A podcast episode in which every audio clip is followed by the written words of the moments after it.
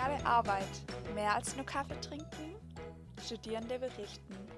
Heute mit dem Thema Selbstmanagement zur Stressreduzierung.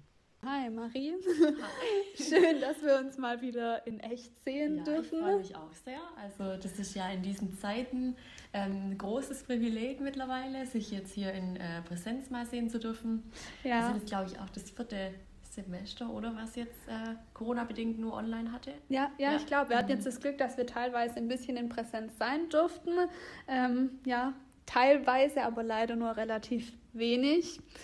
Ähm, ja. ja, das war schon also jetzt für den Anfang auch nicht ganz so leicht, oder? Nee, also ich würde auch sagen, das hat teilweise mein Stresslevel, über das wir ja heute so ein bisschen reden wollen, mhm. schon hochgesetzt. Also ähm, gerade auch das vorm PC sitzen, habe ich das Gefühl, hat mir nicht gut getan. Ja, vor allem auch dieses, ähm, also dieses ständige am PC sitzen, von der Vorlesung morgens über mittags, also mittags hat man ja dann meistens noch irgendwie Ausarbeitungen geschrieben oder so.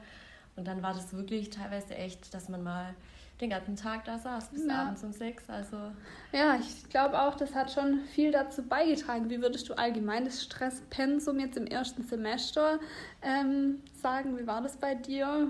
Also ich würde sagen, es war am Anfang schon äh, schwierig. Also durch, gerade durch die Online-Sache mhm. war es, fand ich schwierig. Ähm, es war einfach äh, für den Einstieg nicht vielleicht ganz so optimal, aber es wurde ja wirklich von der Hochschule auch viel versucht, dass wir mhm. wenigstens einen Präsenztag bekommen, diesen Mittwoch, wo, äh, wo wir dann hatten bisher. Ja, ich glaube, da wurden wir schon auch gut unterstützt, genau. würde ich sagen. Trotzdem glaube ich, also so jetzt gerade auch im ersten Semester, weil es einfach alles neu, neu ist, man ja, kennt es ja. noch nicht, jetzt auch mal abgesehen vom Online, ist man da, glaube ich, schon mal schnell gestresst und lässt sich vielleicht auch äh, wegen Kleinigkeiten eher stressen. Mhm. Ähm, und auch, äh, also jetzt fand, also habe ich es so empfunden, ähm, unsere erste Prüfungsphase war wirklich ähm, jetzt so die stressigste mhm. Phase, so jetzt im ersten Semester, weil man wirklich erstmal mit diesen neuen Prüfungsformen umgehen musste ähm, und da einfach auch viel in der Gruppenarbeit mhm. zusammengearbeitet mhm. hatte. Da musste man sehr viel ähm, managen zeitlich. Ähm, das war schon eine Herausforderung, aber ich finde, haben das ganz gut hinbekommen. das würde ich auch sagen, ja, das haben wir ganz gut hinbekommen. Vor allem, glaube ich, wir haben gelernt, also durch ja, ähm, bestimmte Stresssituationen, die wir uns teilweise auch selber schwieriger gemacht haben, weil wir einfach, ja. wenn man dann mal zu spät anfängt oder einfach sich in irgendwas nicht gut genug eingelesen hat, da lernt man irgendwie draußen. Das ja. ist, glaube ich, so dieses Reflektieren, was ja. extrem wichtig ist, um irgendwie mit diesen Stresssituationen besser klarzukommen und eben dann auch aus den Fehlern, die man gemacht hat, so ein bisschen zu lernen. Auf jeden Fall. Und man merkt jetzt auch, ähm, wie dieses Selbstmanagement, wo wir uns heute auch ja noch mal ein bisschen mit beschäftigen, ähm, einfach immer besser wird, mhm. je länger man jetzt irgendwie drin ist. Und ja, ich glaube, im nächsten Semester wird es schon einfacher. Ich denke auch. Wir haben gelernt, wir haben ja auch viel an die Hand bekommen. Ich weiß gar nicht, warst du auch in diesem Workshop Lernen, Lernen? Mm -mm. Also das muss ich sagen, das hat mir extrem viel gebracht. Da haben wir Methoden kennengelernt. Ähm, ja, aber man hat ja auch so bestimmte Sachen, die man immer macht. Ich weiß nicht, Zeitplan, To-Do-Listen. Hast mhm. du da was, was du für dich sagst, das hilft dir, Stress abzubauen und auch irgendwie so dein Selbstmanagement zu verbessern?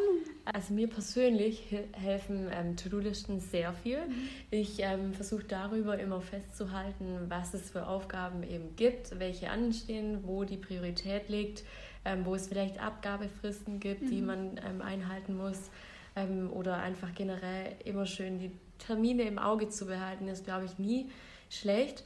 Und jetzt würde mich aber mal noch interessieren, weil du gemeint hast ähm, mit dem Lern-Lern-Workshop, ähm, was habt ihr da so für Methoden oder was habt ihr da so mhm. gelernt für Methoden? Also ganz kurz nochmal zu deinen To-Do-Listen. Ich glaube, das habe ich auch im Workshop gelernt. Ich bin mir gar nicht mehr sicher. Ähm, aber da ist zum Beispiel bei mir das Problem und auch das, wo ich so ein bisschen dran arbeite, dieses, die To-Do-Listen zu voll zu machen. Das, mhm. Dass man sich hinsetzt und sagt, das kann ich nicht abarbeiten, ja. das schaffe ich nicht. Und dann Riesenaufgaben. Ich glaube, da muss man so ein bisschen aufpassen, dass man da einen guten Zwischenweg ja. findet. Da muss man auch auf jeden Fall realistisch bleiben. Mhm. Also man kann jetzt da keine zehn Punkte draufsetzen. Ähm, ich glaube, das ist dann einfach nicht machbar an einem Tag.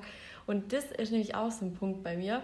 Also ich versuche also wirklich das realistisch zu halten, vielleicht auch manchmal nur drei Punkte aufzuschreiben. Mhm.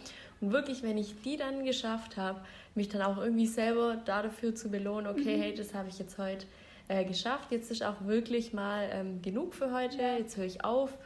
Ähm, ich glaube, das ist, das eine, ist eine gute Methode und auch dieses zu sagen, dann schreibe ich mir vielleicht lieber für jeden Tag eine To-Do-Liste mit genau, wenigen Sachen, ja. um einfach am, am Ende vom Tag was abhaken zu können und ja. zu sagen, das habe ich jetzt geschafft. Und ich finde das auch schon was ganz Wichtiges, was du ansprichst, dieses sich die Zeit nehmen für sich selber, auch mal einfach Ruhe zu haben, mal nicht vorm PC zu sitzen, mal nicht durchgehend an irgendwelche Themen vom Studiengang zu denken. Ähm, ja, ich glaube, das ist schon mal ein, ein, ganz großes Thema. Aber um auf deine Frage nochmal zurückzukommen mit den, mit den Methoden, die wir auch mhm. im Workshop gelernt haben. Ähm, das waren unter anderem ja so die Pomodoro-Methode oder Eisenhower-Matrix. Dazu haben wir übrigens auch noch eine extra Folge in dieser Staffel, Stimmt. wo ja, die ja, ja. vorgestellt werden. Ähm, vielleicht ganz kurz für mich war diese Eisenhower-Matrix ganz interessant. Ähm, da teilt man sich quasi die Aufgaben, die man hat, ein. Und zwar geht es einmal nach der Wichtigkeit und nach okay. der Dringlichkeit. Mhm. Und dann sagst du quasi die Sachen, die extrem wichtig und extrem dringlich sind, die mache ich jetzt als erstes. Mhm. Das ist quasi mein erster Stapel. Ähm, dann mache ich das, was wichtig ist, aber nicht so dringend. Und dann mache ich eben das, was dringend ist, aber nicht so wichtig. Und die Aufgaben, die weder wichtig noch dringend sind, dass ich die vielleicht auch mal ausblende. Und mhm. das wurde mir dieses Semester tatsächlich auch mehrmals geraten, einfach zu sagen, wenn das jetzt was ist, was wir zwar eigentlich machen sollten, aber wo ich jetzt sage, das hat für mich jetzt keinen Mehrwert, ich habe dazu jetzt gerade einfach nicht die Zeit, dann auch einfach mal zu akzeptieren und zu sagen, nee, das, das lasse ich ja, jetzt. Ja. Das äh, finde ich auch, weil man muss äh, das, wie du auch sagst, bei der Methode ähm, zieht es ja, glaube ich, auch wirklich darauf ab, Prioritäten zu setzen. Und das ist, mhm. glaube ich, bei uns wirklich essentiell wichtig im Studium, weil man nicht mehr sich wirklich intensiv für alles die Zeit nehmen kann. Mhm. Also man muss da wirklich äh, gut, gut äh, die Zeit managen. Und bei mir ist es so, wenn ich dann wirklich in diese Stresssituation rein, reingerat, äußert sich das bei mir ähm, einfach durch eine extreme Unruhe. Also ich habe da wirklich Schwierigkeiten, dann ähm, mal wirklich wieder so runterzukommen mhm. und mal wieder zu entspannen. Ich weiß nicht, wie ist das bei dir? Ja, also bei mir ist das auch. Ich versuche zwar mit diesen präventiven Methoden, die wir ja jetzt gerade so ein bisschen angesprochen haben, es zu vermeiden, aber es kommt einfach doch immer irgendwie zu Stress.